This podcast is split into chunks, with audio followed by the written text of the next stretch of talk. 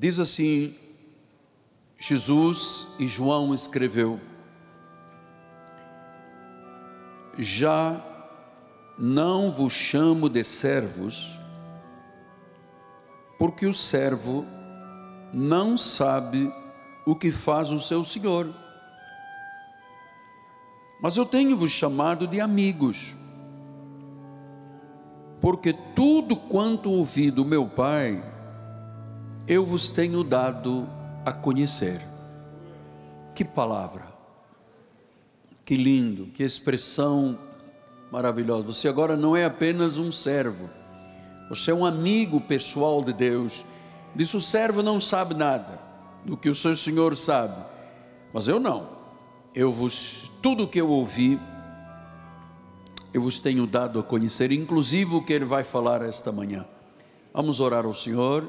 Prepare o seu coração, sua agenda, sua caneta, acompanhe a mensagem, anote o que Deus tocar de mais forte em seu coração, em nome de Jesus. Oremos ao Pai.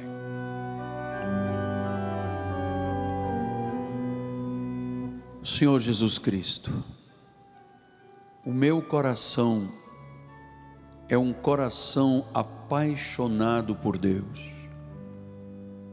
Te amo, Senhor, com a minha alma, com as minhas forças, com toda a expressão do meu ser. E eu sei, Senhor, que tu me concedeste uma responsabilidade muito grande jamais teria capacidade de ser um pastor, um pregador.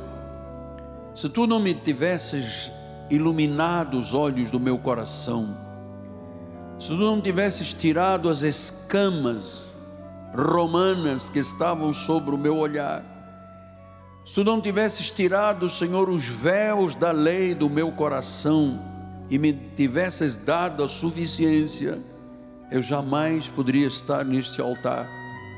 Então, Senhor, hoje nós queremos conhecer a tua vontade. Queremos ver o justo falar e se manifestar neste lugar. E queremos ouvir a sua voz, a voz que sai da tua própria boca, Senhor através dos meus lábios. Em nome de Jesus, fala-nos, Pai. E que nós, com o coração sincero, recebemos esta palavra com muita gratidão. Em nome de Jesus, e a igreja do Senhor diga: Amém, Amém e Amém. Muito obrigado, meu profeta. Meus amados irmãos, família bendita, servos do Deus Altíssimo, congregação de Deus, igreja do Deus vivo, meus filhinhos em Cristo Jesus. Você sabe que a experiência do pregador, que tem muitos anos de altar, é muito interessante. Porque no meio de tantos temas que são abordados, no meio de tantas experiências que nós temos tido com a palavra, existem coisas que são muito sensíveis para o meu coração. E hoje nós vamos conhecer um deles. O que, que quer dizer servos de Deus? Qual é a diferença entre ser apenas um servo e ser um amigo de Deus? Você sabe que quando Jesus deu estas palavras, ou falou sobre João 15, já estavam vivendo a quinta-feira para sexta-feira da paixão. E seria a última vez que Jesus iria viver a Páscoa como os judeus viviam. Era a última Páscoa. Porque Jesus estava instituindo a partir dali uma nova Páscoa. Porque a Páscoa dos judeus tinha a ver com sua saída do Egito, tinha a ver com o sangue que foi colocado nas ombreiras das portas, e agora a Páscoa iria ser realizada de Jesus em diante de outra forma, era pelo sangue que ele iria derramar na cruz do Calvário. Não mais um sangue de um animal colocado nas ombreiras, que quando passava o anjo da morte, ou quando passou, não tocou naquela casa. Então, essa Páscoa sacrificial foi substituída pela Páscoa de Cristo, pelo derramamento do seu sangue, pelo seu próprio sacrifício. Então, Jesus agora, naquela derradeira, aquelas horas derradeiras, estava se aproximando o sacrifício, a morte, e Jesus começou a falar aos seus discípulos sobre amor.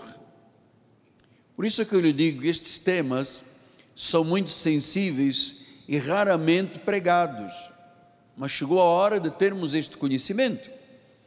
Então Jesus falava de amor, e diz em João 15, 14, ele disse: Vós sois meus amigos, já não vos chamo de servos, disse o 15, agora você é um amigo, por quê? se você fizer o que eu te mando. Você é amigo de Deus se você faz o que Ele manda. Porque este amor de Jesus, na realidade, era o coração dele. Diz que ele amou o mundo de tal maneira que deu o seu filho unigênito. Então, a vinda de Jesus foi um ato de amor.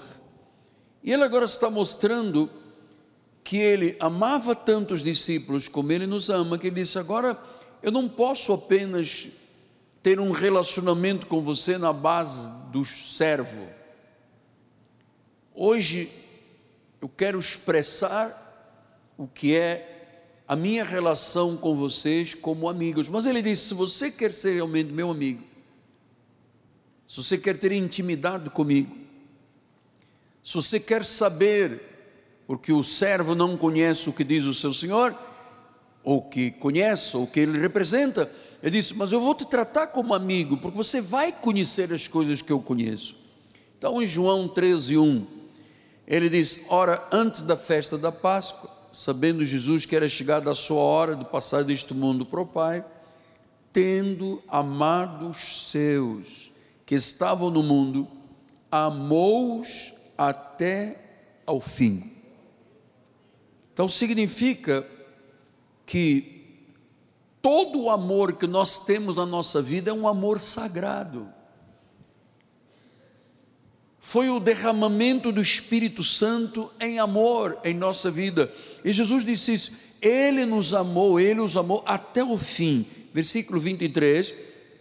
Ora, ali estava aconchegado a Jesus um dos seus discípulos, aquele quem ele amava, que era João. E diz o versículo 34: Novo mandamento vos dou, que vos ameis uns aos outros, assim como eu vos amei. Que também vos ameis uns aos outros. Então o Senhor está falando de amor. Faltavam poucas horas para o, o momento da dor, do calvário, do sacrifício, de ele se tornar pecador no nosso lugar, de ele se fazer pecador para que hoje fôssemos salvos e justos, e ele está falando de amor. Ele está falando de uma amizade. Ele está dizendo: se você quer ser não apenas um servo protocolar, se você quer ser realmente um amigo, faça o que eu te mando. Em João 14, 21, ele diz: Aquele que tem os meus mandamentos e os guarda e os pratica, é aquele que me ama. E aquele que me ama será amado por meu Pai e eu também o amarei e me manifestarei a ele. Quer dizer que o amor, na realidade, é o legado de Jesus. Todas as vezes que você prova que você ama a Jesus, ele se manifesta na tua vida. Isto é maravilhoso. Então, quando você começa o seu dia sabendo Senhor, tu estás em mim, tu me amas, tu me ensinaste a amar, você pode ter consciência disto, amado. Deus se manifestará na tua vida. Porque amor é o legado de Jesus. Veja uma coisa interessante. Nenhuma religião, nenhuma religião nesta terra tem um Deus que ame incondicionalmente. Nenhuma. Você sabe que as religiões foram fabricadas por Satanás, foram criadas por Satanás. Lembra-se que ele veio para matar, roubar e destruir. Então, quando ele levanta uma religião, é com este intuito de enganar as pessoas, até levá-las à morte, se possível. Então, nenhuma religião tem um Deus que ama. Pelo contrário, os deuses das religiões, e eu coloco aqui com letra minúscula, são deuses vingativos. Se você não faz, morre. Se você cai, acabou a tua vida. A Bíblia diz que Jesus ensinou isso. Uma pessoa justa pode cair até sete vezes que Deus a levanta. Você se diz, sete não, não, não é o número, o algarismo sete, é que sete é o número da perfeição. Aquela mulher que foi apanhada em adultério, Jesus disse: Eu também não te acuso. Os discípulos que o seguiam, ele sempre dizia: Eu amo vocês. As religiões não têm deuses que amam. Você sabe, estão aí religiões baseadas em espiritualismo. Quando baixa lá alguma coisa nos, nos altares, nos gongás, é tudo, se você não fizer, eu mato, eu tiro o teu marido, eu acabo com o teu filho, eu destruo a tua casa. Essas são religiões que fazem caridade, mas fazem o mal, porque o, o cabeça deles é o próprio diabo. Então veja o cristianismo.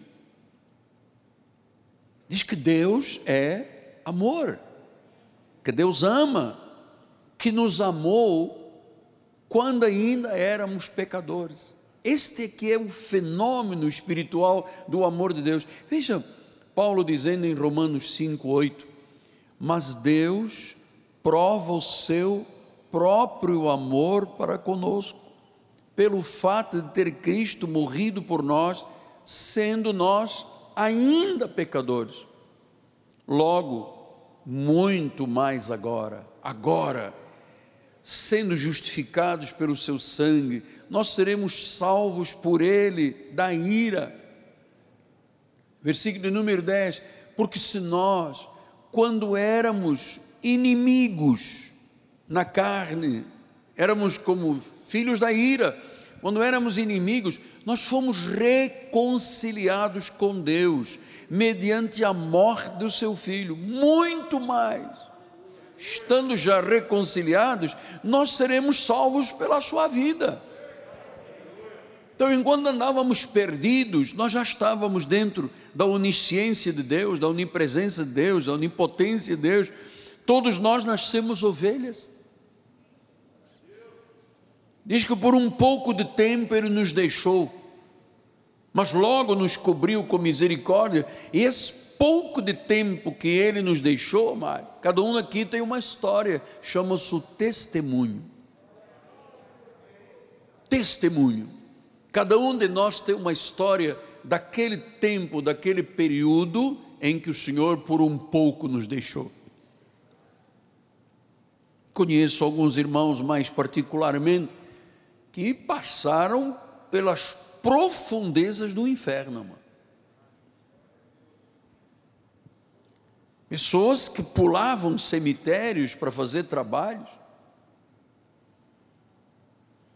Pessoas que davam facada num animal e bebiam sangue.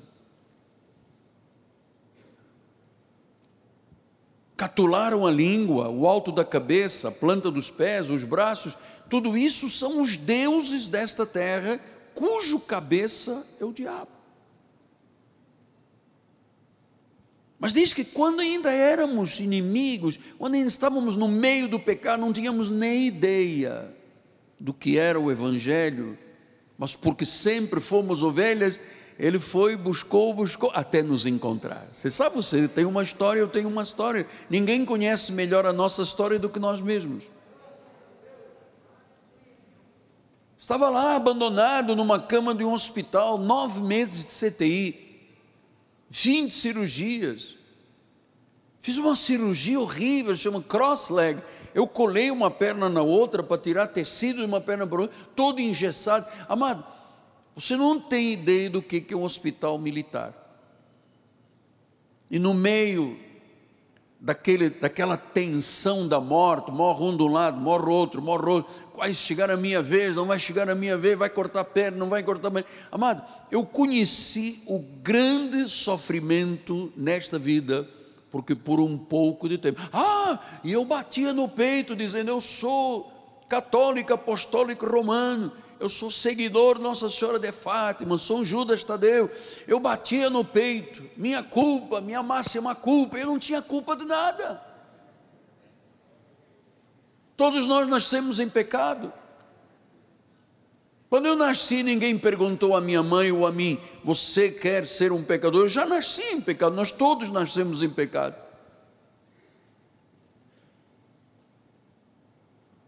Eu também não poderia fazer nada para ser salvo. Você não poderia fazer nada para ser salvo se não fosse essa, esse amor de Jesus irreparavelmente todos nós iríamos para o inferno. Todos nós teríamos uma vida infernal, porque amado, o inferno não é apenas o castigo lá no lago do enxofre consciente. Já a vida sem Jesus nesta terra é um inferno. Olha aí uma sociedade cheio de alcoolismo, cheio de droga, cheio de ideologias, cheio de mentiras, cheio de corrupção. Gente aí fora em altos cargos governamentais são como paredes esbranquiçadas, usando a lei contra a própria lei, contra o povo. É isso que é a nossa sociedade. Paredes esbranquiçadas, só mais nada. Então, quando diz que Deus ama, que nos amou quando ainda éramos pecadores, então eu posso pensar assim: se você é de Jesus, você é amado por olha o telefone por gentileza. Você é amado por Jesus, você é cuidado por Deus. Esse amor dele é incondicional. Essa paz que só ele dá, essa justiça, essa segurança, esse conforto que nós temos espiritualmente falando. Sem Jesus as pessoas andam atormentadas. Tem gente que se mata. Tem gente que entra em depressão profunda, fica bipolar por não aguentar o, desculpa a expressão, não se levanta, o tranco da vida. As pessoas que não têm Deus não têm uma âncora para a sua alma, segura, firme e forte. Então, nós temos esse amor que nos levará à vida eterna. Então, nós estamos ligados ao amor de Jesus. Ele é a videira verdadeira, nós somos os ramos. E diz que se eu estou enxertado nesta videira verdadeira, os meus ramos têm que dar muito fruto, porque vem dele a seiva. Então vamos voltar lá em João 15, 14 e 15. Você sabe que eu me sinto muito emocionado. Quando eu estou, eu tenho muito cuidado, porque a minha paixão é tão grande, o meu amor por Jesus é tão grande. Eu, eu, eu me sinto assim, num êxtase espiritual. Gente, nós estamos dentro de uma igreja, num templo, numa catedral, falando ao mundo inteiro. Olha, como é que eu estou aqui na minha carne, você sabe, eu sou pó. Eu não tenho nenhum dom pessoal, nenhum talento, nada do que eu estudei me capacitou para fazer o que eu faço. A Ele a honra, o louvor e a glória. Então vamos lá, João 15, é, É, emoção é assim mesmo. João 15. Glória a Deus. João 15, 14 e 15: Vós sois meus amigos, se fazeis o que eu vos mando. Logo já não vos chamo mais de servos, porque o servo não sabe o que faz o seu senhor. Tenho-vos chamado de amigos, porque tudo quanto eu ouvi do meu Pai, aqui está a graça de Deus. Moisés trouxe a lei, Jesus trouxe a graça e a verdade. Tudo que eu ouvi do meu Pai, eu vos tenho dado a conhecer. Então, meus amados, é, você sabe que esta palavra servos vem de uma palavra original que quer dizer escravo. Disse que nós não somos escravos naquela seção da palavra da escravidão, mas somos amigos. Porque o servo não sabe nada que faz o seu senhor, mas tudo quanto ele ouviu do pai, ele diz: Eu dou a conhecer. Então vamos lá pensar. A palavra servos e amigos. Qual é a diferença entre um servo e um amigo? É que Jesus está dizendo que o amigo tem uma relação de igualdade e equilíbrio com Jesus. Não é uma relação de autoridade impositiva, é uma relação de amigos. Quando você tem um amigo, é um amigo é alguém que quer o teu bem, alguém que pensa em você, que luta por você, que tem os melhores sentimentos a teu respeito. Então ele diz: esta relação com Deus é uma relação de equilíbrio. Nós não, a nossa vida com Jesus não está correndo risco. Entenda, Maria? Não está correndo risco. Nós não estamos sujeitos a que Ele apague o nosso nome do livro da vida. Nós não estamos sujeitos a que o diabo pum, entre na nossa vida e nos arranque a nossa vida eterna. Nós não temos, porque nós somos servos, mas com uma qualidade de um upgrade que se chama a amizade com Deus. Então, na realidade, nós somos servos de Deus, mas somos amigos. Então, você sabe que a escravidão ou a servidão eram muito costumes, até os dias de hoje. No mundo antigo era muito normal. Quando um, um povo ia para o exílio, ele ia sendo escravo. Havia uns senhores que tinham escravos. Você se lembra, na história do Brasil, 1808 para diante, o que é que chegavam aqui? os navios negreiros com escravos. Então a escravidão em Israel era uma coisa comum.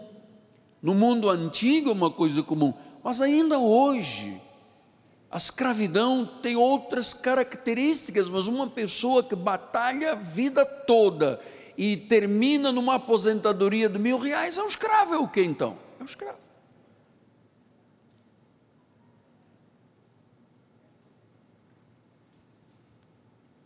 No Brasil, nós temos o problema da cor, geram duas classes, a pessoa ganha menos porque tem uma cor mais escura, a pessoa não é tão honrado. Amado, isso é uma escravidão.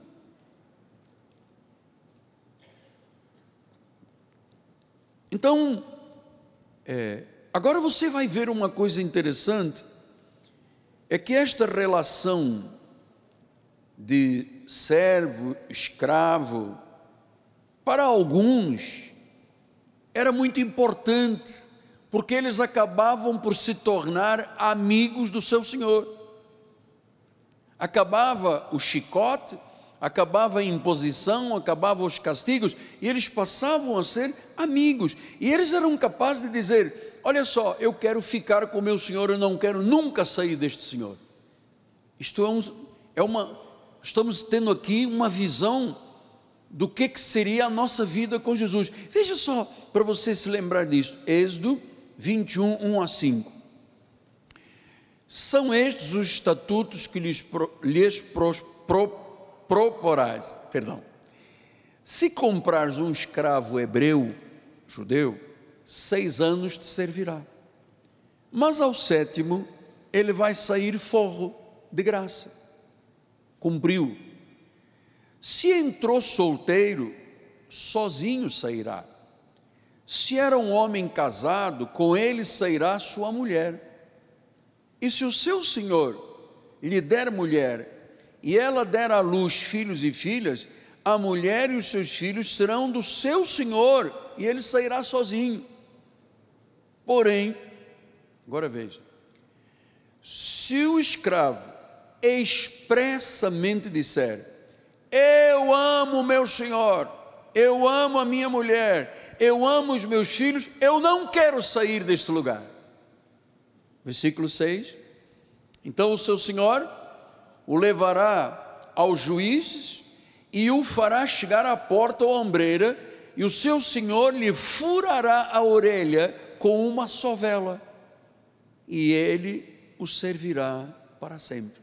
Veja, o escravo acabou de dizer o seguinte: eu tenho uma relação tão importante, tão amorosa com o meu patrão, com o meu senhor, que eu não quero sair daqui, porque se eu sair, eu vou ter que deixar os meus filhos e a minha mulher aqui. Então, para que a meu gozo, a minha alegria seja completa, meu senhor, eu quero ficar com você o resto da vida. E diz que o senhor dava uma marca, fazia uma sovela e furava a orelha dele. Então, isto mostra o quê?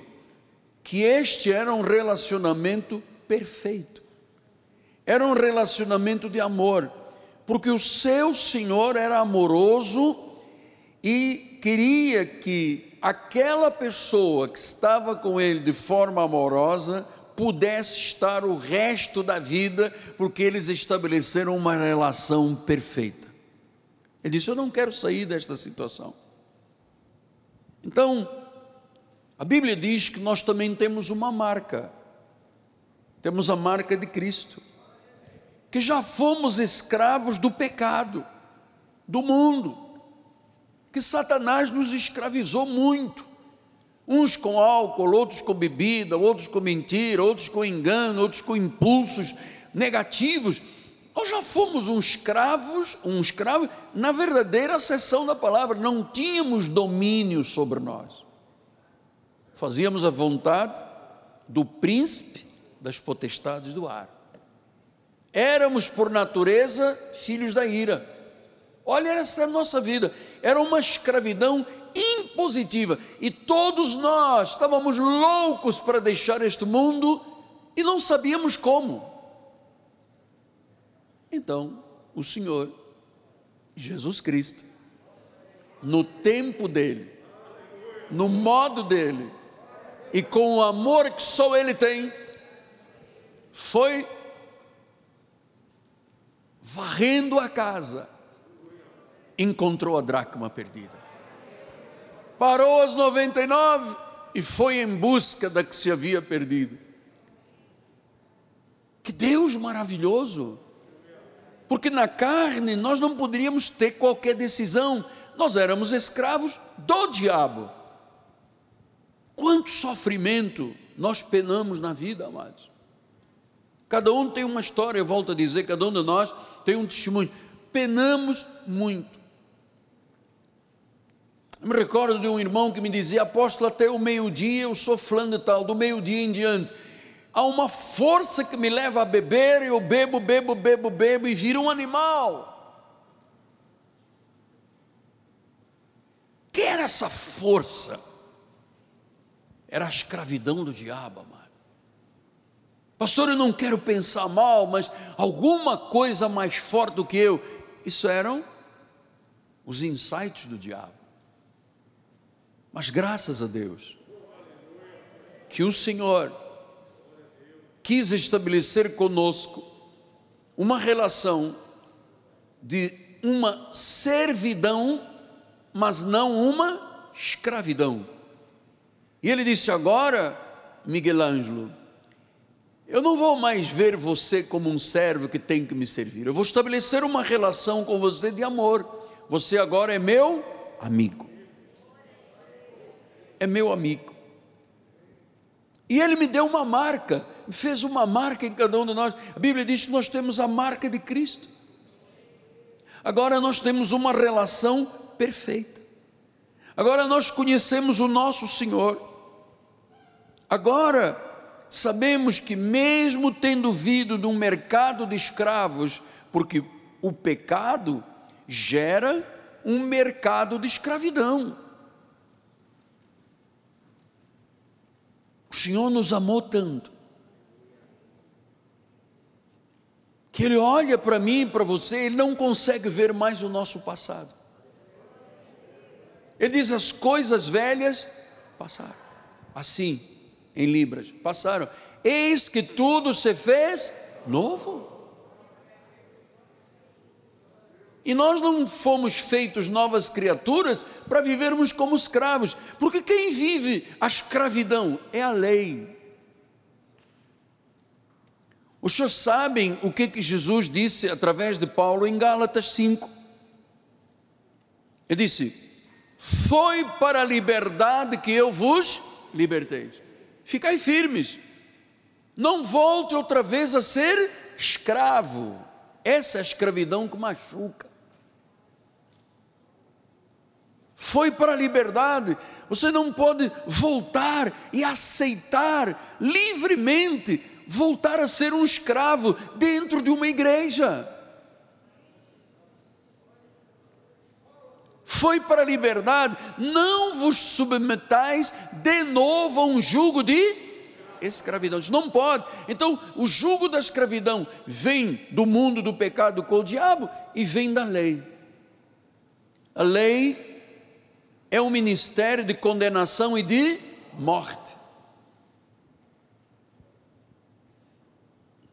E quem vive na prática das obras da lei vive debaixo de maldição. Essa é a escravidão que a igreja da lei promove no mundo inteiro há séculos. Em 1505, um senhor padre agostiniano de nome Martinho Lutero, depois de ter vivido um tempo de angústia, porque ele olhava a Bíblia e dizia: Mas o que a Igreja Católica diz não é o que a Bíblia diz. Ele começou a pedir a Deus revelação, revelação, até que finalmente Deus iluminou os olhos do coração e Deus lhe disse: O justo vive por fé. O que você vive é uma escravidão. E ele rompeu com a igreja romana, rompeu com os grilhões da escravidão. Eu fui um escravo na igreja romana. Eu tinha medo do diabo, eu tinha medo do inferno, eu tinha medo da vida eterna, eu tinha medo de tudo. Cheio de grilos na cabeça, cheio de dúvidas. Isso era a escravidão da lei. Paulo disse: não aceite. Não aceite viver. Você é um amigo de Deus. Você não é um escravo, você é um servo, mas você não é um escravo, você é um amigo de Deus.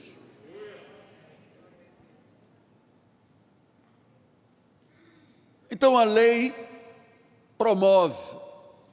Paulo disse: olha, alguns que pervertem, pervertem, perturbam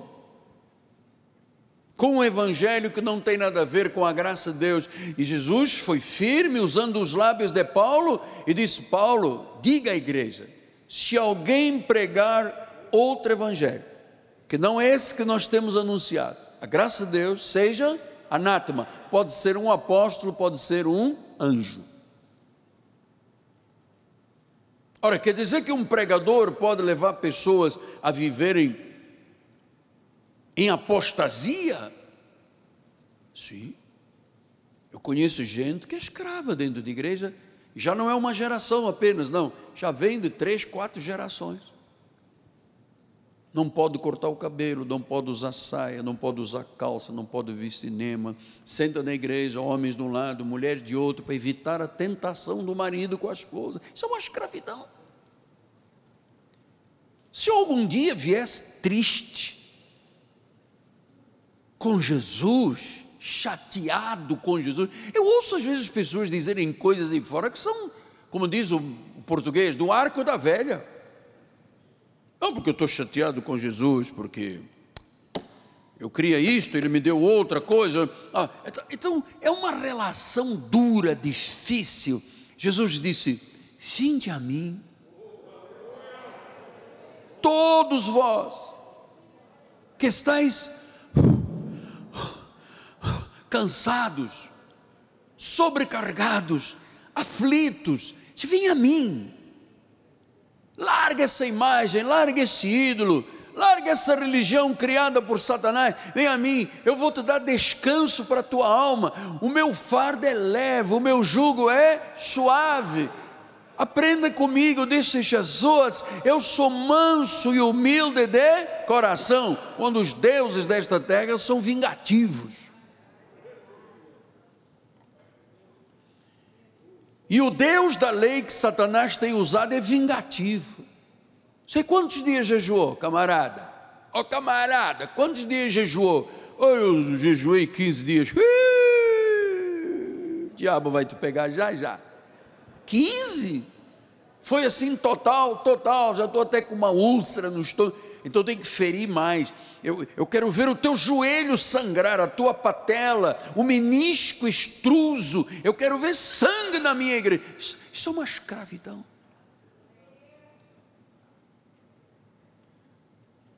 Uma escravidão. Não tem prazer, não tem cor, não tem alegria, não tem palmas, não tem aleluia Obrigado, Deus, pela alegria da minha salvação. Não pode ter. Quem é da lei é um escravo da lei. Vive debaixo de maldição. Paulo disse que Cristo se fez maldição em nosso lugar para termos livres da lei, para podermos ter a bênção de Abraão. Ele foi o nosso substituto. Então, quando eu começo a falar do livro de Gálatas, eu estou falando de uma alforria Quem me libertou definitivamente foi o conhecimento do livro de Gálatas. Foi uma alforria. Foi a minha carta de alforria. Quando eu entendi o que era o cristianismo, o que, que era o evangelho da incircuncisão revelado a Paulo para os gentios, que somos nós, não temos sangue de Israel. Pedro não, Pedro, o evangelho da circuncisão para os judeus. Então, quando eu compreendi que havia uma graça, havia uma lei, havia uma segunda graça, havia uma predestinação, uma eleição, uma soberania, diz que as ovelhas jamais perecerão, isto me libertou. Acabou a escravidão do jejum, da vigília, do sal, do óleo. Nosso ministério não tinha sal, mas tinha óleo. Tinha noites sem dormir, vamos vigiliar. A maioria do povo ajoelhava, dormia. Ninguém aguenta. Passaram a semana inteira trabalhando e depois passar a noite inteira acordado. Aí é para se fosse futebol e farra, muita gente aguenta. Mas para, imagina lá, ficar de joelhos uma noite inteira. Então, esse fardo pesado chama-se escravidão da lei. E por isso que quando alguém conhece alguém livre, sem ser um, uma pessoa de libertinagem, um libertino, as pessoas ficam, não pode, não pode, tem algum erro. Foi ele que criou um livro. Criou o quê? Não cria nada. Estou te levando ao conhecimento da Bíblia Sagrada. Escravo fui eu que andava em procissão, carregando o andor nas costas, confessando de forma auricular com o seu padre: Padre, abençoe-me que eu pequei. É, meu filho, o que você pecou? Pequei isso aqui, garoto, já cheio de culpa que a igreja católica impõe culpa, minha culpa, minha máxima culpa. Eita, foi demais. Vamos aliviar um pouquinho. É língua de gato, vamos lá. É o bolinho, está tudo me esperando após o culto. Hein? Então, eu batia no peito, garotinho, eu tenho culpa, eu tenho culpa, eu sou culpado, eu sou um pecador. Quer maior escravidão do que isso? Você nunca se sentir livre, nunca se sentir numa relação equilibrada de amor, de você ajoelhar e dizer: Abba, Pai. Querido, queridinho, meu papai, meu paizinho. Uau! Tem ministérios que só fala diabo, diabo, diabo, diabo, só falam diabo, diabo, diabo, vai te pegar, demônio, está lá atrás, está escondido ali, vai aparecer. O órgão tem que ficar um pouquinho mais para trás para esconder as caixas, que o demônio se esconde lá. Ah, eu entrei na igreja, eu vi umas coisas escuras andando no altar. Ah, coisa escura. Tudo cheio de luzes aqui. Não viu nada, foi o diabo que lhe botou na cabeça que aqui tinha uma coisa escura andando. Tem escura nenhuma, é o altar da igreja, mas a pessoa que vem induzida, vai lá, vai lá, diz que tem uma coisa escura andando no altar. Só se for o apóstolo que tomou sol, e o que, que eu vou fazer? É assim mesmo. É vitamina D. Então, quando o escravo era íntimo do seu senhor, quando o escravo conhecia o desejo, as fortalezas, as fraquezas, criava um vínculo forte de serviço e amizade. Então, Jesus é o nosso mestre, é o nosso Senhor, é o nosso amigo. E eu vou lhe dizer uma coisa: eu vou dar esse meu testemunho e eu quero que você dê também. Eu o servirei até a morte. Diga isto.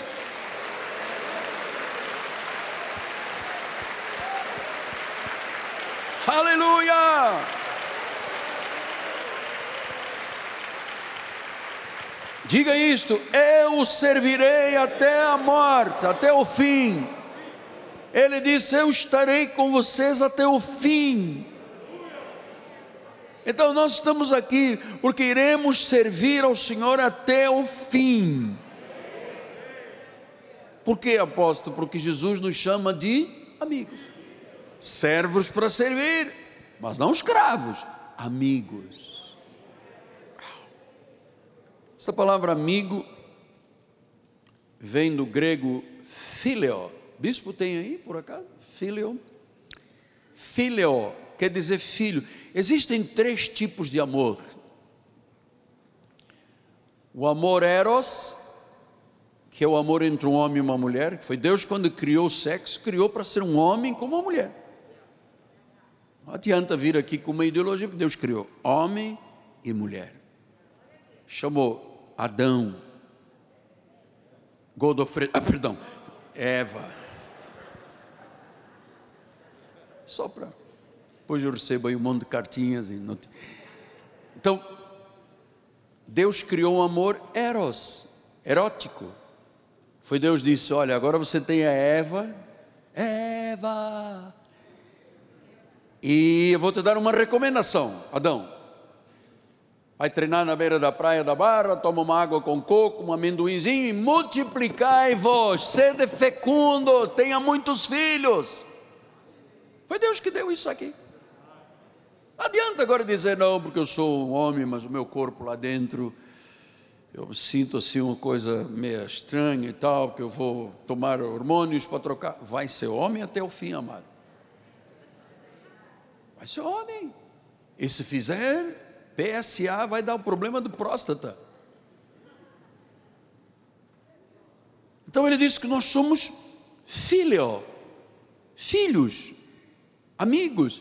Então Deus criou o amor eros entre um homem e uma mulher. Deus criou o amor agape, que é o amor sagrado dele conosco e para com a igreja. E Deus criou o amor filho, que é o amor de pais para filhos. O amor que existe entre um pai e uma mãe e os seus filhos é um amor sagradíssimo chamado fileo. Estão tentando passar uma lei. Já há países que já aceitaram casamentos entre familiares, entre pais com filhos e filhas. Olha o absurdo!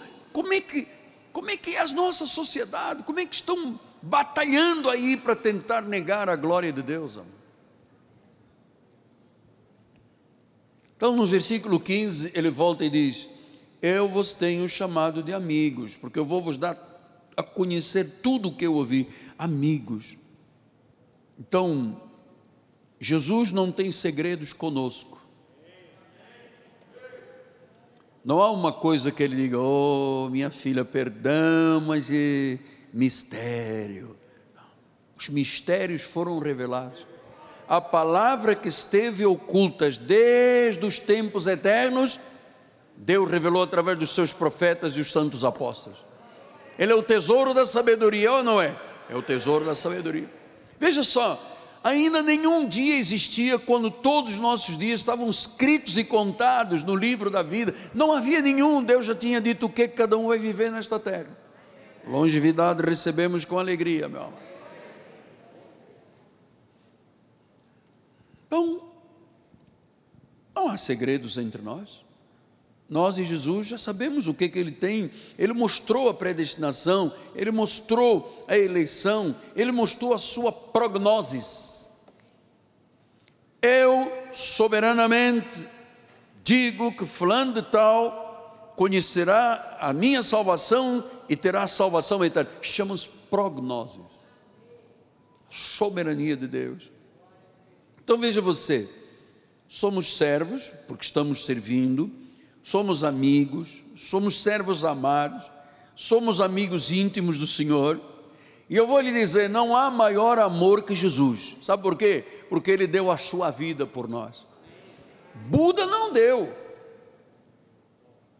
Maomé não deu, Confúcio não deu, os Shirvás, os deuses do Oriente Médio, não deram sangue nem a sua vida num sacrifício pelo próximo. Pelo contrário, todos eles são deuses vingativos. Manda uma pessoa em volta de bombas explodir dentro de um casamento para matar todo mundo, que Deus é esse? Não há maior amor do que Jesus. Ele nos mostrou a nossa eleição. Olha o que, que dizem no versículo 16: Não fostes vós que me escolhestes. Não foste. Você não me escolheu a mim, pelo contrário, fui eu que te escolhi. Eu designei para que tu vá, para que vades, tu vás e deis fruto. E o vosso fruto permaneça a fim de que tudo quanto pedires ao Pai em meu nome, Ele vos conceda. Olha a relação de amor com Deus. Não falha, não tenha medo. Pastor, mas estão dizendo que tem uma quinta onda, sexta onda. Mas não tema, Deus é conosco, a igreja é dele. Foi Ele que te chamou, não fui eu, foi Ele. Foi a sua soberania. Ele disse: Eu vou estar até o fim com eles, a minha igreja. Eu vos escolhi Então imagine esta relação com Jesus. É perfeita, é verdadeira, é preciosa, é linda. E por que que eu tenho que lhe ensinar estas verdades baseadas na Bíblia, estudos longos, servindo aqui o que é realmente um alimento sólido e não vivermos de leitinho, porque leitinho é graça e paz para o Senhor até amanhã. É, é mergulhar no coração de Deus, porque nós vivemos num mundo muito perigoso, num mundo cheio de inimigos, tanto material quanto espiritualmente falando. E quem é o escudo que nos defende tudo isto? O Senhor Jesus. Então, quando a Bíblia diz que nós somos servos, ele não diz que você é um escravo, sofredor, debaixo de um chicote, como as igrejas da lei fazem, como as religiões deste mundo fazem. Ele diz: Você é um servo, mas eu não vou te tratar só como servo, eu vou te tratar mais intimamente, como um amigo. E eu vou te dizer: Jesus tem mais amigos e servos que qualquer senhor desta terra. Ele é o Senhor dos que lhe pertencem. Ele é o teu Senhor. Ele é o teu amigo. Então, pastor, qual é o fundamento cristão que nos difere do mundo secular lá fora? Uma frase: Jesus é o nosso Senhor. Então ele diz em Romanos 10, 9: se com a tua boca confessar Jesus como Senhor, Quírios, e em teu coração creres que Deus o ressuscitou dentre os mortos, serás salvo. Alguém mais pode dar esta salvação? Não. Se confessares com a boca, crendo com o coração que Ele é Senhor, que você é um servo, porque na carne nós somos servos, estamos aqui servindo, mas a nossa relação com Deus é de amor. Ou ele chega a disciplinar aqueles que ele ama. O bastardo não tem disciplina. Por isso é que você vê tantos filhos do diabo fazendo, pulando, contando história, isso e aquilo, porque não tem disciplina, não tem correção, não tem açoito. Mas o filho de Deus tem para quê? Para poder participar da santidade de Deus. E ele diz que ele disciplina aquele que ele ama. Nossos pais, disse Paulo aos Hebreus, também nos disciplinavam.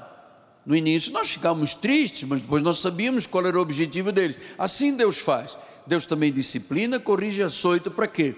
Para que nós possamos participar da sua santidade. 1 de Coríntios 12, 3, por isso vos faço compreender que ninguém que fala pelo Espírito afirma anátema. Ninguém que tem o Espírito Santo pode dizer que Jesus é maldito. Por outro lado, ninguém pode dizer Senhor Jesus se não for o que? O Espírito Santo. Diga o Senhor é Cristo. Diga o meu Senhor é Jesus. Então, quando nós o confessamos como Senhor, nós ficamos submissos à Sua vontade. João 15, 10. Se guardares os meus mandamentos e permanecer e se guardares os meus mandamentos, permanecereis no meu amor, assim como também eu tenho guardado os mandamentos de meu Pai, no seu amor eu permaneço. Quer dizer que se eu viver a Bíblia, eu estou vivendo o verdadeiro amor de Deus. Então o Senhor é Cristo.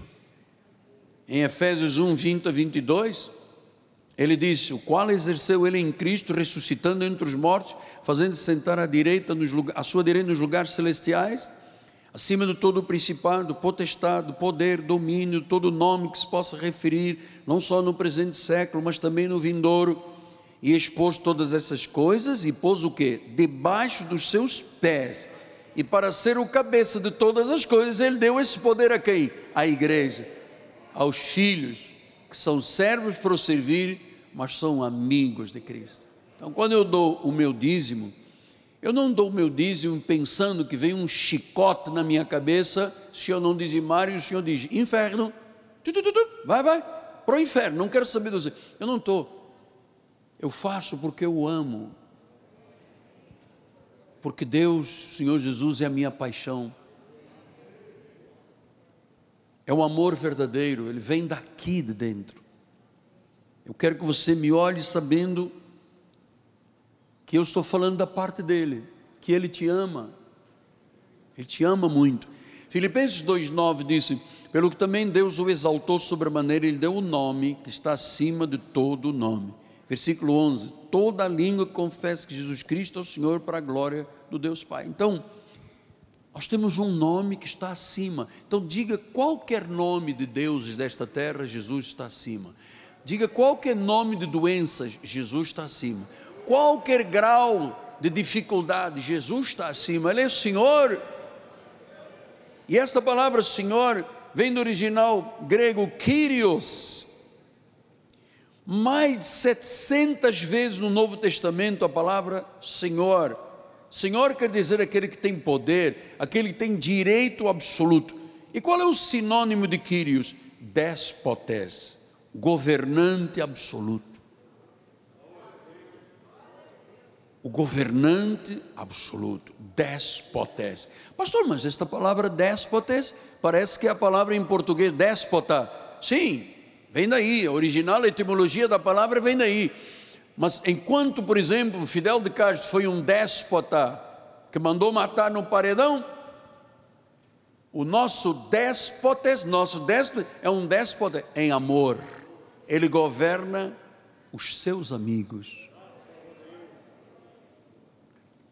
Disse Judas 4, Certos indivíduos se introduziram com dissimulação, os quais desde muito tempo foram. Eu estou com toda a força, eu. Antecipadamente pronunciados para esta condenação, homens ímpios que transformam em libertinagem. O ímpio é que transforma em libertinagem a graça. Já eu posso pecar porque eu sou predestinado. E disse que negam o nosso único, soberano, único, diga único, soberano, diga soberano, e Senhor. Quem é o único soberano e Senhor? Jesus Cristo. Jesus Cristo. O único soberano Senhor, Jesus Cristo.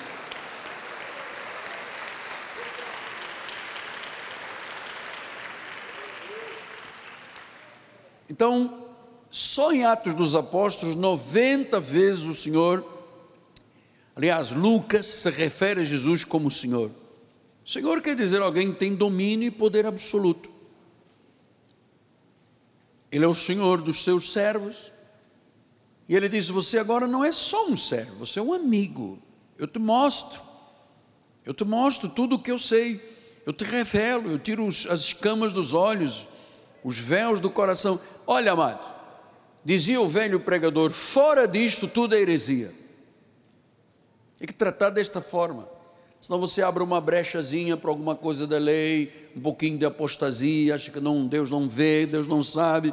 Amado, nós somos submetidos ao senhorio de Cristo, nós nos curvamos diante dele. Lucas 9, 23 diz: se alguém quer vir após mim, a si mesmo se negue. Não ponha os teus planos na minha frente, não, não ponha as suas ambições, os seus desejos, negue-se. A si mesmo. Depois, dia a dia, tome a sua cruz e siga-me. O que é a cruz de Cristo? É, é fazer a vontade dEle. A esta hora, tanta gente do outro lado, 60% das igrejas estão em casa. Deus não criou Zooms, com todo o respeito, Deus não criou uma igreja em Zoom. Deus criou a igreja corpo de Cristo desde o início. A igreja primitiva, eles se reuniam, estudavam, oravam, partiam pão, ceavam. A igreja foi criada por Deus, isso não é invenção humana, senão nós não teríamos forças para estar aqui. Então diz que a vida espiritual tem que negar a nossa carne, tem que pegar a cruz, tem que fazer a vontade do Senhor. Jesus disse isso em Lucas 6,46. Por que me chamais de Senhor, Senhor? Vocês não fazem o que eu mando. Quando eu estou falando disso, você diz, ah, porque é Moisés, eu não aceito, é, é, é cão guloso. É, não, não, ah, aí eu mando orar, você diz, não, porque, puxa, eu não tenho coragem de orar todo dia, tal. Não é, vou orar uma vez por mês. Então, se você quer chamá-lo de Senhor, Senhor, faça o que Ele manda. Aquilo que você pode estar guardando no coração, pastor, mas o senhor não sabe, ela me ofendeu muito, eu passei uma humilhação, perdoa. Você não sabe que 90% dos tumores e AVCs e cânceres são fruto de falta de perdão, fruto de ira, de raiva, de vingança, e o nosso corpo fala, mano. Ele explode algum lugar e começam a aparecer células killer, matadoras, e a pessoa descobre por quê? Eu não perdoo, nem que eu morra, eu não perdoo, eu não perdoo ele, eu não perdoo. E a pessoa vai, estoura o coração, estoura o cérebro, porque não quis perdoar. Perdoa, mãe. Só perdoa quem é forte. O fraco guarda para explodir o coração. Então nós somos servos. A palavra grega do servo é doulos. Doulos. Então, doulos quer dizer que nós somos propriedade exclusiva de Deus. Eu vou lhe dar um segredo. Não reclame nada de Deus. Peça, bata, implore, chore. Eu ontem tive um dos dias mais fortes da minha vida espiritual. Sabe, é, sem pieguices, que eu não sou piegas, sofrimento que eu tive no passado, imagina. Eu passei uma hora e meia aos prantos diante de Deus, cheguei a perder a voz. Tanta emoção, tanta entrega, tanto submetimento eu comecei a chorar porque eu tenho algumas coisas que Deus tem que me responder. Eu sei que Ele vai responder. Então, eu tive um momento de pranto, parecia Davi, aos prantos, aos gritos. Porque eu posso fazer isso com o pai. Ele disse: Miguel, você é meu amigo. Fala, chora, abre o teu coração comigo. Qual é o teu problema? Eu conheço os teus problemas, eu conheço as tuas necessidades. Então, é, você é minha propriedade, você só não tem o direito de reclamar de mim. Como tem gente que reclama, esse solo horrível, como pode essa chuva molhada? Tinha que ser seca. O meu cabelo encolhe todo, vira. Como pode? Esta vida. Amado, então. Que Deus me leve logo. Calma, que Deus sabe quando é que vai nos levar a cada um de nós. Não peça porque às vezes você está mexendo em terreno difícil. Ah, porque era melhor Deus me levar. Calma, Deus tem um plano grande para a tua vida. Não precisa pedir, porque os dias já estão escritos. a pessoa vezes tem tanto peso, tanto fora, que era melhor que Deus me levasse, era melhor que Deus me matasse. Calma, Deus te ama, filho. Nós somos doulos, propriedade dele. Ele é o nosso advogado, é o nosso juiz. Fomos comprados, fomos amados. Veja que Jesus diz em Mateus 6, 24: ninguém pode, ninguém pode servir a dois senhores, porque ou há de aborrecer-se de um e amar o outro, ou se devotará a um e desprezará o outro. Não podeis servir a Deus e a riqueza, a mamon. Eu não posso ter o meu coração com Jesus e uma parte com mamon. Pastor, Sabe, eu gosto muito da igreja, mas eu quando ouço um sambinha, eu me arrepio, aposto. Às vezes eu estou aqui na igreja, toco uma musiquinha, eu já vou para o sambinha, e eu fico, aposto, é um negócio, puxa do lado, puxa do outro. Amado, isso não te vai pagar as tuas contas. Desculpa lá, tá só para te falar. Não vai pagar, não vai te curar, não vai resolver. Pastor, mas eu estou aguardando o Réveillon. Para quê? Para passar conosco, né? Dia 31. Para... Não, eu quero ir lá em Copa, na Copa bacana. Eu quero ir na Copa bacana. Eu quero estar no meio de 3 milhões de pessoas. Eu quero receber um, um, um santo que passa lá. Né? Amado, fuja disso. Isso são deuses que escravizam. É melhor passar aqui o Réveillon com a bênção do Senhor Jesus, terminando o ano em alegria, em alegria, começar o novo ano na casa do Pai, mais um ano.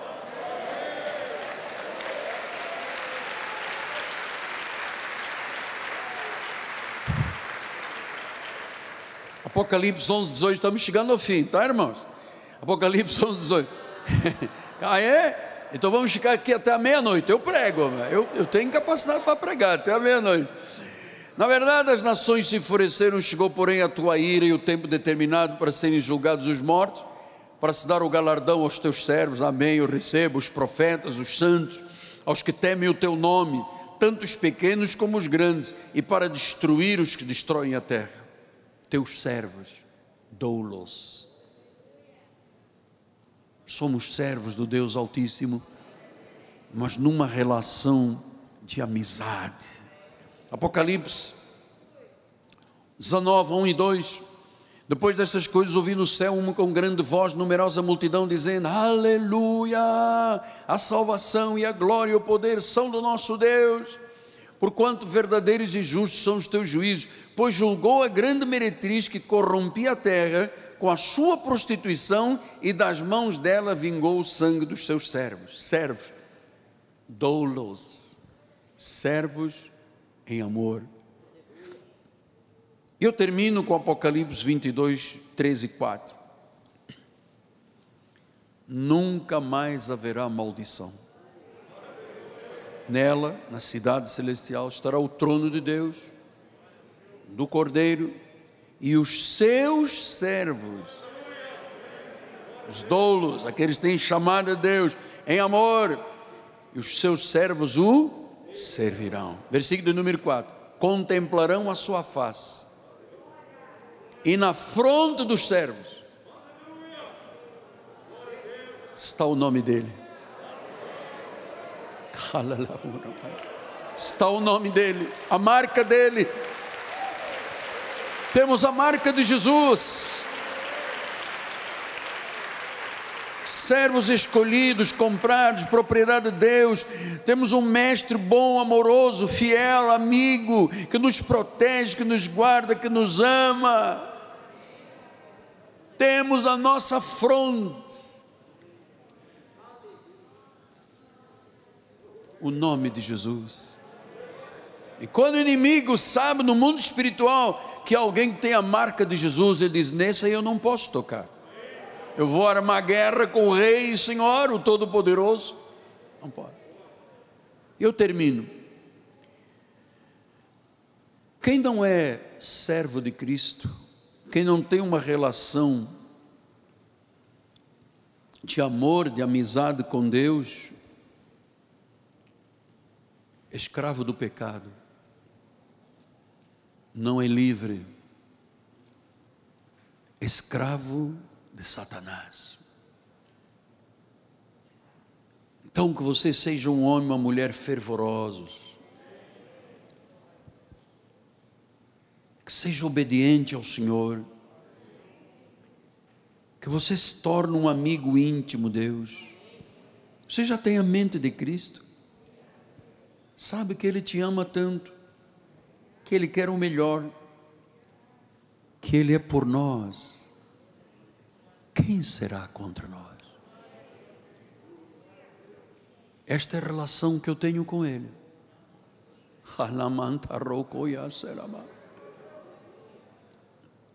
Ele não diz, escravo. Ele diz, meu amigo, o que é que você quer conhecer?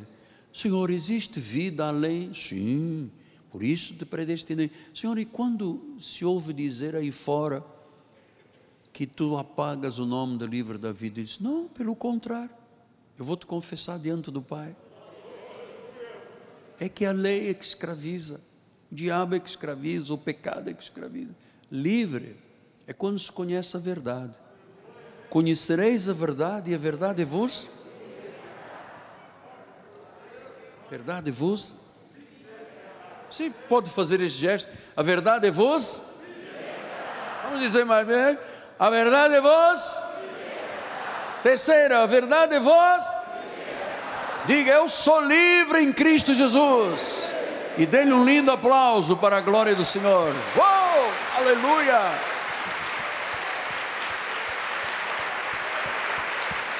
Aleluia! Glórias a Deus. Obrigado porque somos teus filhos, amigos e servos. Decidimos, Pai, porque tu decidiste isto por nós. Vamos até o fim, porque tu irás até o fim conosco. Nunca nos abandonarás.